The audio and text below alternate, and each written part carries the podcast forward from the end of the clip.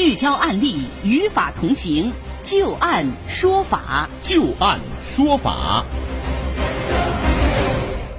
好的，欢迎大家继续关注收听由至今和河北济民律师事务所的刘小龙律师为大家带来的旧案说法。接下来我们再来和大家说一个案子啊，这个案子还比较特别，也是引发了大家的广泛关注的。如果当有一天你看电视的时候，发现电视剧当中的女主角她的家就是你自己的家，而且是长期空置的一个别墅，您会作何反应呢？二零一九年九月份，杭州的林女士她在刷剧的时候就发现电视剧的取景地竟然是自己位于宁波一直空置的一套别墅。作为房屋主人的他却毫不知情，于是他把电视剧的出品方物业公司播放平台诉到了法院，要求赔偿二百多万元。日前，宁波慈溪市法院就此案是做出了一审判决结果。那接下来我们就来详细了解一下这个案例的经过啊。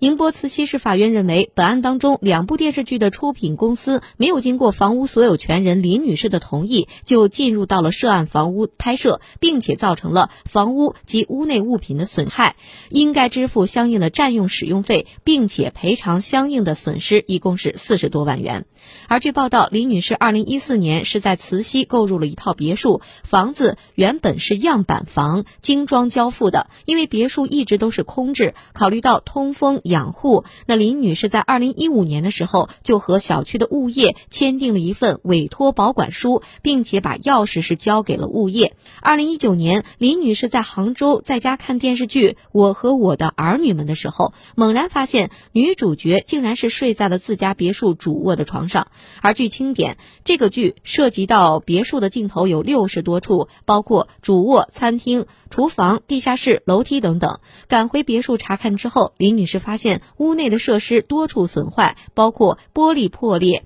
地毯污渍、电梯损坏、家具磨损等等。一审宣判显示，法院是驳回了原告以拍摄播出房屋场景的行为侵犯隐私权所提出的赔偿两百万元的诉讼请求。法院是认为，出品方播放平台并不构成隐私侵权，原因是涉案的房屋在购买之前是作为样板间，是向不特定的公众展示的，其结构、装饰、装修以及物品的摆放等特征信息已经公开了。原告购买之后也没有对。结构、装饰、装修做任何的改变，不存在着涉及原告人格特征与意义，或者是反映原告人身身份相关私密信息的物品。法院一审作出的判决结果是判令两部电视剧的出品方赔偿林女士财产损失、房屋占有费，一共是四十多万元。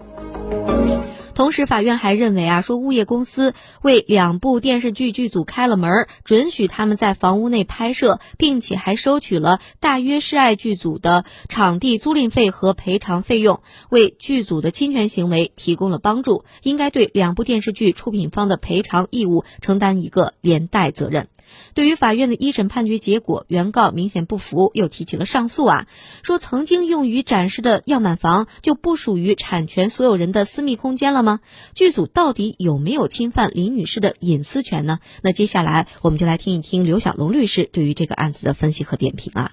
这个案件呢，其实涉及到的侵权是两个啊，一个是侵犯的所有权，一个是是不是涉嫌侵犯隐私权。那么首先呢，从所有权角度来说，这个是非常明确的啊，就是本身人家的房子，包括人家的物品，你物业公司未经业主或者所有权人的许可，允许他人进入人的房子，那么本身这样的行为就是侵犯了这个业主的所有权。对。那么包括屋内的这些物品的所有权，并且导致损坏。从这个行为实施上来说，剧组和物业公司。是一个共同的侵权，那么当然要对相应的这个损失承担赔偿责任。它是一个共同侵权，两者都要承担责任。另外一个呢，就是隐私权是不是侵犯隐私权？我们首先呢要确定一下隐私权。那么隐私权呢，包括了公民的这种生活安宁，以及自己不愿意为他人知悉信息的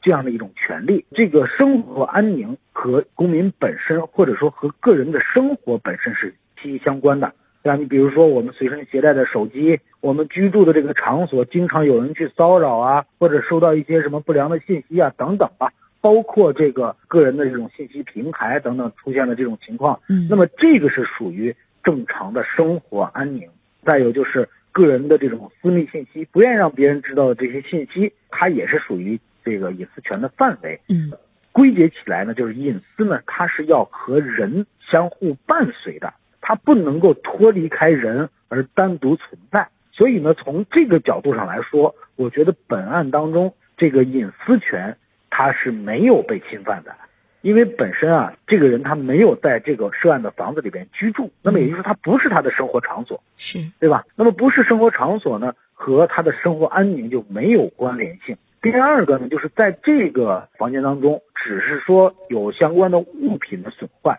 没有什么呢？没有一些特殊的信息，或者说这个公民通过自己的房屋保管他不愿意让别人知悉的信息泄露。嗯那么从这个角度上来说呢，它也不会侵犯相应的这个这个隐私权。还有一个角度是什么呢？就是作为这个物业公司也好，开发商也好吧，他们在销售的时候有样板间，那么其中的物品陈列都已经摆放出来了。本案当中呢，也没有证据证明说相关的这种陈列摆放是一种公民自己的一个自行的设计，对吧？嗯那么它可能还保持原样，在这种状态下，就不能够说在这个房间内的这种布局是属于个人的信息，嗯对吧？那么如果说你对这个房间的这种布局有了自己的这种想法或者设计，或者自己有一些什么信息体现在了这种布局里边，那么你说侵犯隐私还可以说得过去。如果说还跟样板间一样，那么就意味着什么呢？意味着你的这种信息，就是你屋内的这种信息，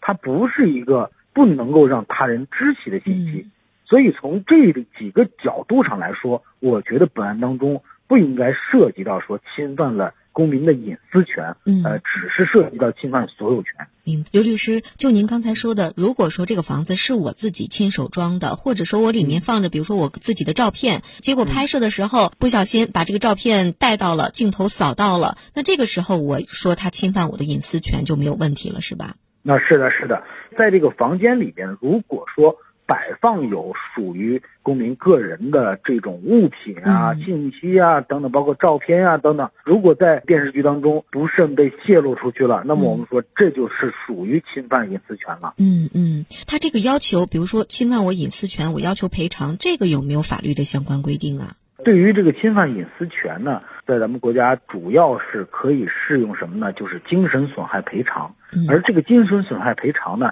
主要是由法院来自由裁量，就是说确定一下这种泄露会从精神上给你造成多大的伤害。嗯那么如果伤害判断比较严重，按照正常的这种标准判断是比较严重的，那么这个损害赔偿呢就相应的比较高，对吧？如果说没有什么造成重大的后果或者是严重的这种信息泄露的话，这样的这个金额就比较低。那么至于说是一个什么样的标准，这个是在法院审理过程当中由法院来自由裁量的。嗯，明白了。